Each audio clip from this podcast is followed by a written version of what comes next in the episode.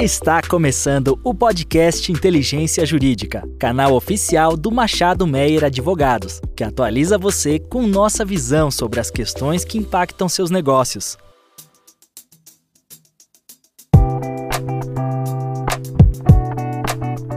Olá a todas e a todos, eu sou Diana Lobo, essa é mais uma edição do Boletim Tributário, podcast de Inteligência Jurídica. Eu estou aqui hoje para falar sobre as últimas novidades tributárias da quinzena com Daniela Arca e Leandro Vissec, advogados aqui da área tributária do escritório. Bem-vindos. Oi, Diana, tudo bem? É um prazer estar aqui novamente, trazendo todas as novidades sobre os tribunais nessa quinzena. Olá, Diana. Olá, Daniela. Olá a todos e a todas. É um prazer estar aqui com vocês em mais um podcast tributário para debatermos os temas mais relevantes da última quinzena.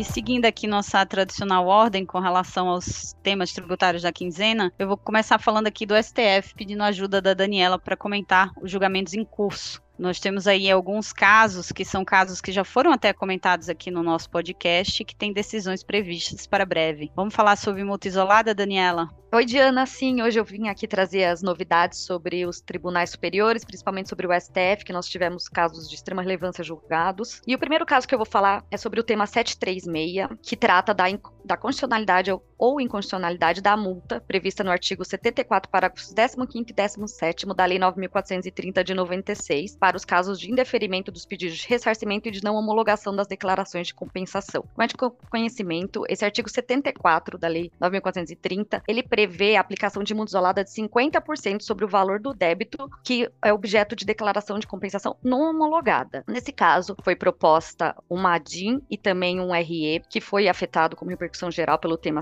736. O, Ed, o ministro relator Edson Fachin votou pela inconstitucionalidade, propondo a fixação da seguinte tese: é inconstitucional a multa isolada prevista em lei para incidir diante de mera negativa de homologação de compensação tributária por não consistir em ato ilícito com aptidão para propiciar automática penalidade pecuniária. O ministro Gilmar Mendes pediu vista desses processos, inclusive ele é o relator também da DI 4905. Ele retornou para julgamento na sessão virtual de 10 de março a 17 de março e se encerrou o julgamento de forma favorável ao contribuinte com 11 votos pelo reconhecimento da inconstitucionalidade dessa multa. O ministro Gilmar Mendes também declarou a inconstitucionalidade por arrastamento do, da, do artigo 74, parágrafo 1 inciso 1 da IN 2055 de 2021, na DI 4905, que também previa essa aplicação da multa de 50% para não homologação de compensação. Nesse caso, então, os contribuintes tiveram uma vitória para afastar essa aplicação da multa de 50%. Ainda, continuando sobre os julgamentos dos temas no STF, a Presidência da República ela ajuizou a DC 84, que tem como objetivo declarar a constitucionalidade do decreto 11.374 de 2023, que restabeleceu as alíquotas de PIS e COFINS sobre as receitas financeiras. Como é de conhecimento, no fim do ano passado, foi editado o decreto 11.324 2022, que reduziu a metade as alíquotas de PIS e COFINS sobre as receitas financeiras. No entanto, em janeiro desse ano, no dia 1 com publicação no dia 2 de janeiro, foi editado o decreto 11.374 de 2023,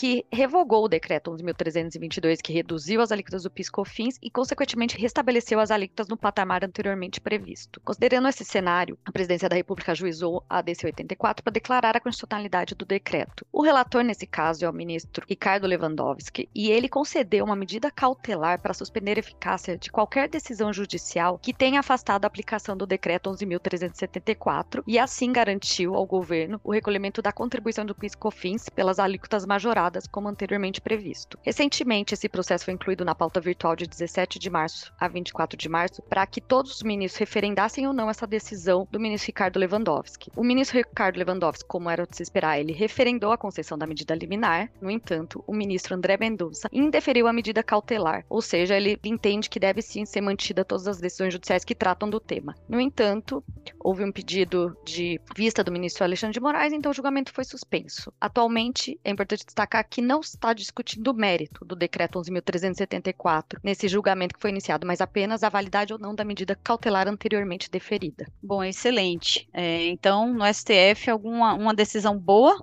para os contribuintes e um julgamento aí em curso. É, no STJ, eu sei do tema repetitivo 1160 do STJ, tratou sobre a incidência de RPJ e CSL sobre correções monetárias de aplicações financeiras. Mas o que, que ficou decidido aí, Daniela? Nesse tema, os contribuintes eles não saíram vitoriosos e o STJ decidiu que o imposto de renda e a contribuição social sobre o lucro líquido incidem sobre a correção monetária das aplicações financeiras, uma vez que elas se caracterizam legal e contabilmente como receita bruta, na condição de receitas financeiras componentes do lucro operacional, no entendimento do STJ. Aqui nesse caso, o STJ ele só validou todas as decisões judiciais que ele já tinha contrário a esse entendimento mesmo dos contribuintes de que a correção monetária ela está sujeita mesmo ao imposto de renda e à CSL. Esse julgamento do tema 1160 ocorreu no último dia 8 de março, relator ministro Mauro Campbell e todos os demais ministros acompanharam o relator sobre a fixação desse tema de forma desfavorável aos contribuintes. Diana. E agora vamos falar um pouquinho de CAF, é, finalmente com novos julgamentos. É, eu vou mencionar aqui um julgamento muito relevante da primeira semana de março, da primeira turma da Câmara Superior de Recursos Fiscais. Esse julgamento foi proferido no âmbito do processo 13.502.001327-2007-74. Não menciono aqui o número do acórdão, porque não tem acórdão ainda formalizado. Todos esses casos que eu vou citar como relevantes de discussão no ambiente do CAF, eles são julgamentos e acórdãos ainda pendentes de formalização. Esse primeiro caso que eu trouxe aqui para conhecimento de todos trata da tributação tributação pelo IRPJ e da CSL dos benefícios de subvenção. É uma discussão antiga, uma discussão que ela existe pelo menos desde 1978, haja vista disposições específicas do parecer normativo 112, que exigia determinados requisitos, como a aplicação e a referência imediata dos benefícios para uh, o investimento, eh, dentro de um critério da Receita do que, que seria investimento, para não tributação para fins de RPJ e CSLL. Essa discussão ela ganhou novos ares a partir da edição da 12973 de 2014, uma lei que ela foi editada no contexto da guerra fiscal dos estados, né, para alterar as disposições da lei complementar 160, mas que veio estabelecer porque essa briga envolvia realmente estados e União, que a subvenção para as subvenções concedidas, como estima a implantação, seriam consideradas subvenção para investimento. Eu vou ler aqui para vocês um trechinho do que, que é a disposição do artigo 30 da 12973, em seguida o parágrafo 4, que é justamente o ponto em discussão. O artigo 30 da 12973 fala que as subvenções para investimentos, inclusive mediante isenção ou redução de impostos, concedidos como estímulo à implantação e expansão do empreendimento econômico, e as doações feitas pelo poder público não serão computadas na determinação do lucro real, desde que sejam registrados em reserva de lucro, a que se refere o artigo 195-A da Lei 6404, de 15 de dezembro de 1976. E lá, mais adiante, no parágrafo 4, uma disposição específica que vai dizer que os incentivos e os benefícios fiscais ou financeiros fiscais relativos ao imposto previsto no inciso 2 do CAP do artigo 155 da Constituição Federal, ou seja, o ICMS, concedido pelos estados e pelo Distrito Federal, são considerados subvenção para investimento, vedada a exigência de outros requisitos ou condições não previstos nesse artigo. Essa disposição, portanto, afastou as exigências do já considerado ilegal parecer normativo 112/78, e os contribuintes até entendiam a partir de então que não existia mais controvérsia a esse respeito. Entretanto, a Receita Federal é, por intermédio de uma solução de consulta 145 de 2020, solução de consulta vinculante, reeditada em outras, referenciadas em outras soluções de consulta posteriores, passou a entender que existia, além dessa disposição específica de contabilização em reserva, uma referência de que o benefício deveria ser concedido, expressamente concedido, como investimento. Ou seja, a Receita Federal faz uma, uma interpretação bastante diferente daquilo que está disposto no parágrafo 4 do artigo 30 da, da lei complementar Aqui, essa discussão ela foi levada ao CAF ano passado, algumas edições, e nesse ano, pela primeira vez, agora em março. E é, a relevância desse julgamento, então, é, é, pela alteração na composição do colegiado, pela alteração também no critério de desempate. Mas dessa vez prevaleceu o mesmo entendimento favorável que já vinha sendo estabelecido pela primeira turma da Câmara Superior de Recursos Fiscais, é muito em função da natureza do benefício daquele caso concreto. Ali a gente estava tratando da legislação do Estado da Bahia, especificamente do benefício do desenvolvimento que, mesmo na visão de alguns conselheiros do fisco, é, com relação aos critérios exigidos pela 12973, entendiam que ali tinham sido cumpridos porque o desenvolve tinha realmente natureza de benefício concedido com estímulo a investimento e implantação. Então, o resultado final desse caso foi favorável ao contribuinte, é, com a discussão muito interessante, mas é, bem frisada ali pelos demais conselheiros que tinham uma, uma opinião mais restritiva com relação ao, ao parágrafo 4 do artigo 30, de que era uma decisão para o caso em concreto do benefício do desenvolve. E essa matéria, ela é realmente relevante no caso concreto em razão também da afetação é, do tema pelo STJ para a sistemática de julgamento do recurso repetitivo. Vejam que aqui é uma questão que ela ultrapassa também as referências de casuística, julgado concreto e discussão na esfera é, judicial, e ela deve ser examinada pelo judiciário em breve. Diana, só fazendo um, um comentário adicional em relação a essa questão aí que você trouxe esse precedente do, da superior do CARF em relação ao desenvolve, é, o que nós temos visto para alguns conselheiros é, é, que eles analisam a legislação do benefício fiscal é, para ver a questão do, do, da, do, incentivo a, como estímulo à implantação ou expansão do desenvolvimento econômico. Né? Então, é, com, no caso aqui do desenvolve, a gente já até olhou a legislação, ele tem alguns artigos lá que, que colocam expressamente a intenção do Estado em conceder como estímulo a desenvolver o Estado, a, a expandir ou, ou, até plantar empreendimentos econômicos, eles colocam algum, algumas contrapartidas, algumas questões até percentuais da produção que o contribuinte precisa é, investir. Então, assim, para alguns conselheiros, eles analisam essa legislação e, e, e dão, é, dentre outros pontos, dão esse caráter de subvenção para investimento, analisando a legislação é, do benefício fiscal, comparado com outros benefícios, que às vezes a legislação é mais, é mais simples, é mais direta e não tem é, claramente no, na, nos próprios artigos da legislação, como tem aqui na lei do desenvolve, essa questão de estímulo à implantação ou expansão do empreendimento econômico. Então, esse é um ponto que depende de cada benefício e depende do, da análise de cada um dos conselheiros, porque tem conselheiros brasileiro que sequer entra nessa análise da legislação do benefício, tem outros que acabam entrando. Mas assim que tiver a formalização desse acordo, nós vamos conseguir visualizar bem no detalhe é, quais conselheiros foram nessa análise da legislação, até pensando em prospectivamente como é que será essa análise para outros benefícios fiscais com outras legislações. Obrigada, Leandro, é isso mesmo.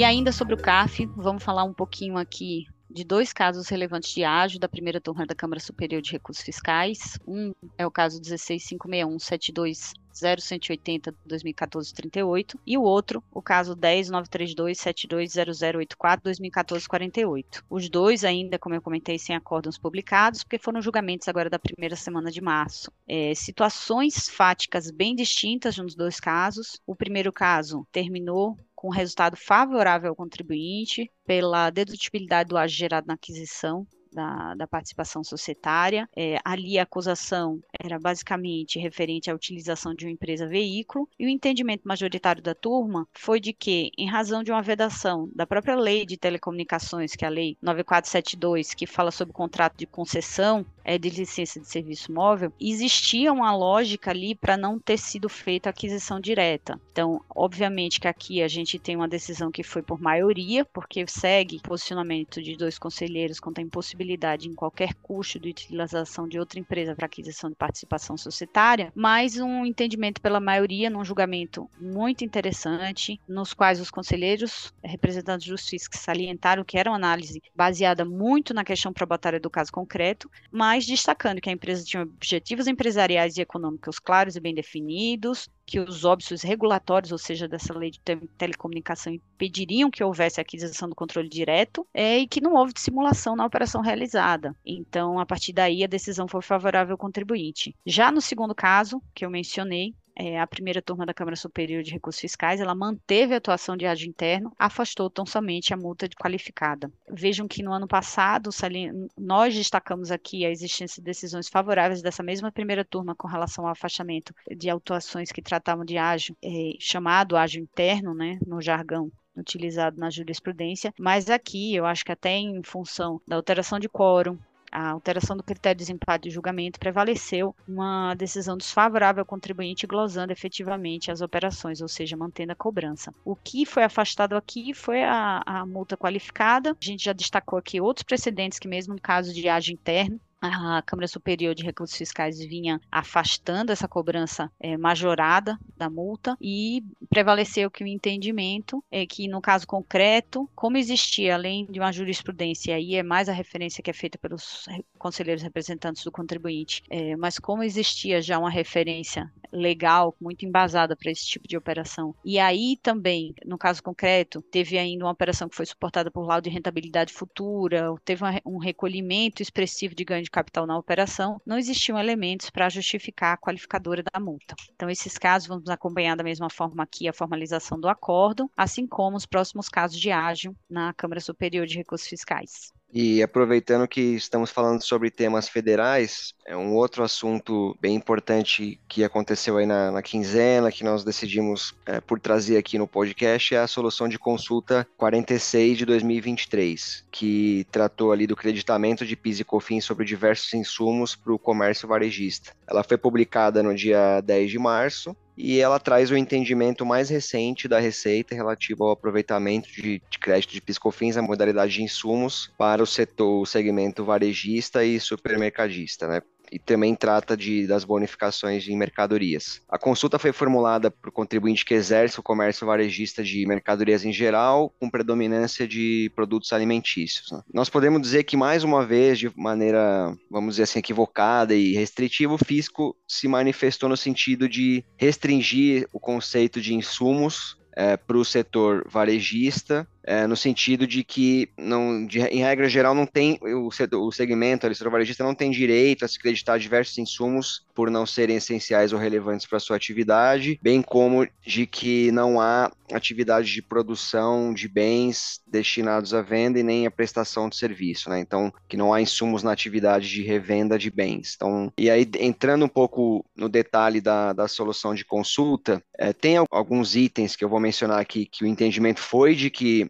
de que é possível o creditamento de PIS COFINS e para outros não, né, que a gente vai detalhar rapidamente aqui para todos. Dentre os que é possível o creditamento, acho que um aspecto importante é nos setores de padaria, restaurante, açougue, né, que, que hoje estão presentes em muitos supermercados, né, que foi permitido o creditamento na, pela solução de consulta, uniformes e itens de higiene utilizados nestes locais que eu falei, quando é, decorrerem de, de, uma imposição legal para a produção de bens destinados à venda nesses setores. Né? Então, esses itens, uniformes, itens, itens de higiene para estes locais, pela solução de consulta, o creditamento de piscofins seria possível. Um outro item que também é possível o creditamento de piscofins é, é embalagens para padaria e restaurante, aquelas embalagens para condicionar produtos que são fabricados nestes locais, né, para posterior venda. Então, estes itens são passíveis de, de creditamento aí na modalidade de insumo. E, por fim, o último item mencionado na solução de consulta em que o creditamento de piscofins é possível são os fretes, seja na aquisição de, de bens para revenda, ou seja, nesses bens utilizados como insumos na produção na padaria e restaurante. Ambos por se tratarem do custo de aquisição e, portanto, é, ter o, o, crédito ali de PIS e COFINS. Por outro lado, várias outras despesas, para várias outras, a, a própria COSIT já se manifestou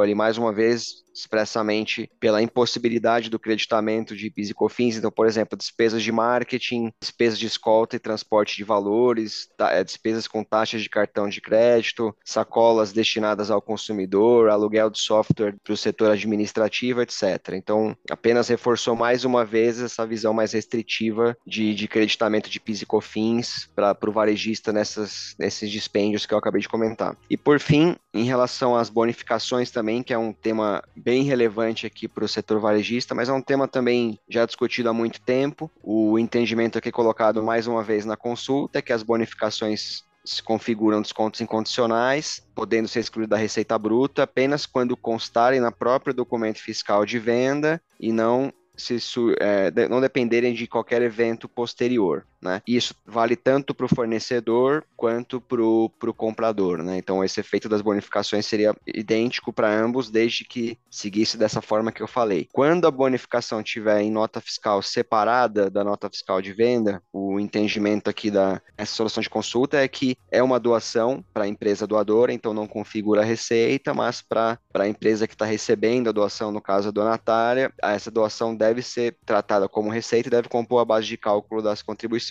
Então é um tema também bem recorrente, mas é mais uma vez o posicionamento da Receita em relação a créditos de PIS e COFINS para o segmento varejista, aqui no caso alimentício. E só um comentário, Leandro, com relação a esse último tópico aí que você mencionou de bonificação. Esse entendimento da Receita Federal é contrário ao, ao que vem sendo decidido pela STJ. Talvez eu esteja me precipitando aqui com relação ao que vem sendo decidido, mas já temos um voto favorável da ministra Regina Helena Costa, no caso que trata de bonificação e que indica que isso não constitui receita é, do comprador né?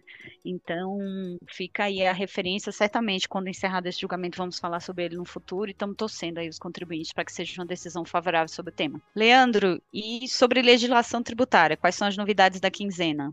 Bom, Diana, sobre legislação tributária, nós temos dois aspectos relevantes aqui, dois temas bem importantes para diversos segmentos, para debater e para colocar aqui para todos. O primeiro é referente a reoneração parcial de PIS e COFINS é, sobre combustíveis, mais o imposto de exportação sobre exportações de petróleo cru, que vieram pela MP 163, agora desse ano, MP editada em 28 de fevereiro, produziu efeitos a partir de 1 de março. Apenas relembrando aqui para todos, teve inicialmente aquela uma primeira MP lá no começo do ano, que foi a MP 157, que ela reduziu a alíquota de, de PIS e COFINS né, para zero para óleo diesel, biodiesel, GLP, GLGN até dezembro de 23 e também reduziu a zero PIS e COFINS sobre gasolina, álcool, QAV e GNV até 28 de fevereiro de 23. Aí todos nós vamos lembrar da, daquelas discussões da ala política, da ala econômica do governo para reonerar PIS e COFINS parcialmente ou totalmente, ou manter a isenção, aquelas discussões que estavam tendo no, no final de fevereiro. E aí o governo editou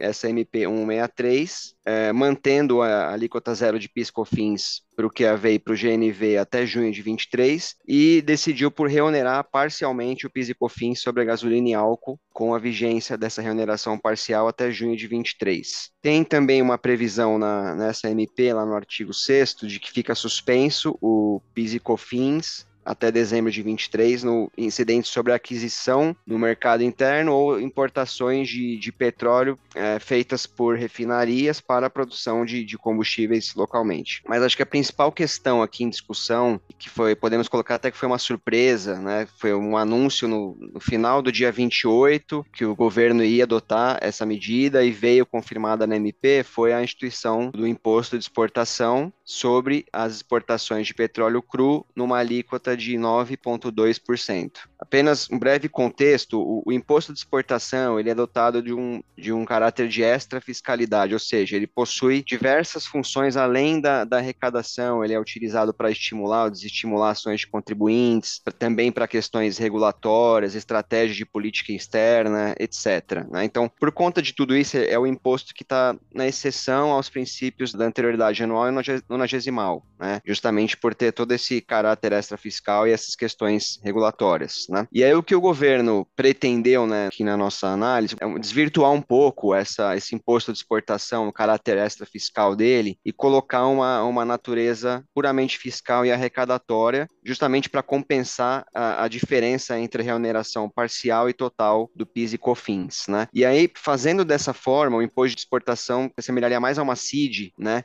E aí, sendo uma, uma espécie de uma CID, ficaria possível, ficaria vedado ali pela legislação de ser instituída sobre receitas de exportação. Então, tornaria a cobrança ainda mais incontroversa. Né? Então, toda essa discussão envolvendo imposto de exportação é bem relevante aqui para o, setor, né, para as diversas petroleiras, inclusive atendemos várias aqui, são, são nossos clientes, então é um tema bem relevante. Tiveram três DI já ajuizadas no STF, a DI 7359 do Partido Liberal, a 7360 do Partido Novo e a 7362 da BEP, ambas, todas elas, na verdade, para contestar a exigência do imposto de importação e declarar a inconstitucionalidade dos artigos 7 e 8 Em linhas gerais, elas questionam essa finalidade exclusivamente arrecadatória do imposto de exportação, que está se desviando ali o, a finalidade constitucional desse imposto extra fiscal, visa compensar a renúncia de arrecadação e, e viola os artigos 1463A da Constituição, que exige uma lei complementar para regular sobre, para estabelecer normas gerais em matéria tributária, e também viola o 153, parágrafo 1 da, da Constituição,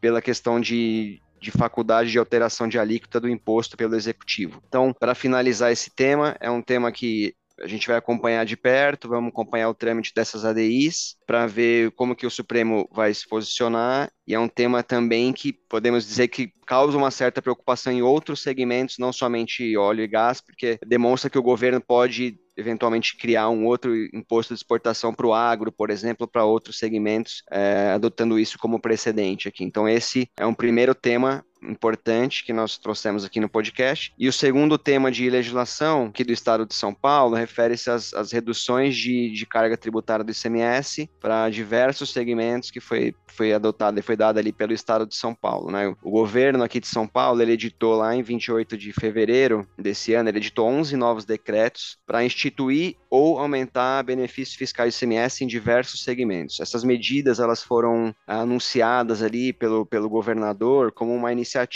para promover o desenvolvimento do estado, novos investimentos, geração de renda e emprego aqui no estado. E também o governo estadual, ele, ele reverteu um pouco aquele aumento de carga tributária dos decretos de número 65254 e 65255 lá de 2020, lá do governo anterior, ele reverteu um pouco aquela oneração parcial do ICMS e redução de benefício feita pelo governo anterior. A gente pode dizer que para alguns setores voltou o status quo que, que tinha lá em 2020, quando o governo anterior reduziu o benefício e aumentou a carga tributária. Em relação a novos benefícios instituídos nesses 11 decretos, acho que o que vale a pena destacar é setores como a energia elétrica, bebidas lácteas, leite de aveia, embalagens metálicas, indústria têxtil de calçados, entre outros. Essas alterações indicam o termo final ali de, de vigência desses benefícios, desses incentivos fiscais para 31 de dezembro de 2024, para todos esses setores que eu acabei de dizer aí, para inúmeros, na verdade, que vale a pena até contribuintes darem uma olhada para ver se eventuais impactos alteram o, o, segmento em que, em que atuam. Né? Esses decretos, essas, esses novos incentivos ou a prorrogação deles, a alteração, entra em vigor já nesse mês de março, entrou em vigor, sendo que para dois decretos os efeitos são desde 1 de janeiro, no caso 67523, e ou efeitos a partir de 15 de janeiro, 67524. E em relação a, aos segmentos, assim, as principais alterações, eu posso só citar algumas aqui a título exemplificativo.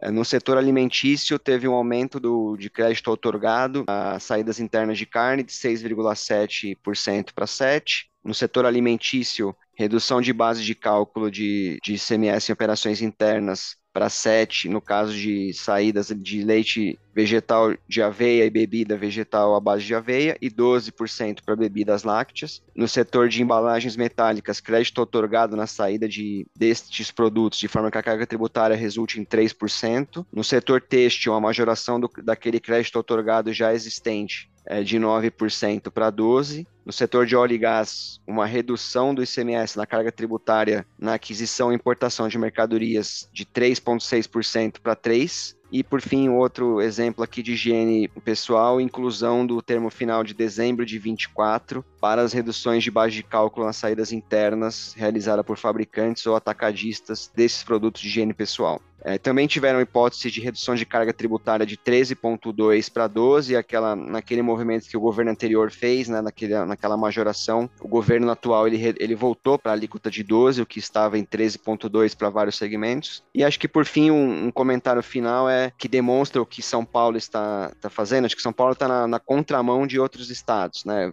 A gente vê vários estados majorando as suas alíquotas gerais, então de 17, 18 para 19, 20, 21, até para compensar a questão da essencialidade lá do, do ICMS, julgado pelo STF, lá onde teve a redução das alíquotas do ICMS na questão da essencialidade do STF, então os estados eles estão majorando para compensar um pouco aquela perda de arrecadação da essencialidade do ICMS, mas São Paulo está nesse movimento contrário. São Paulo não majorou a sua alíquota geral e também está concedendo benefícios fiscais, aumentando o benefício, reduzindo carga tributária e prorrogando isenções e, e os benefícios fiscais como um todo. Passo para você, Diana. Esses são, esses são os dois temas importantes aqui de legislação que a gente teve. Obrigado, Leandro.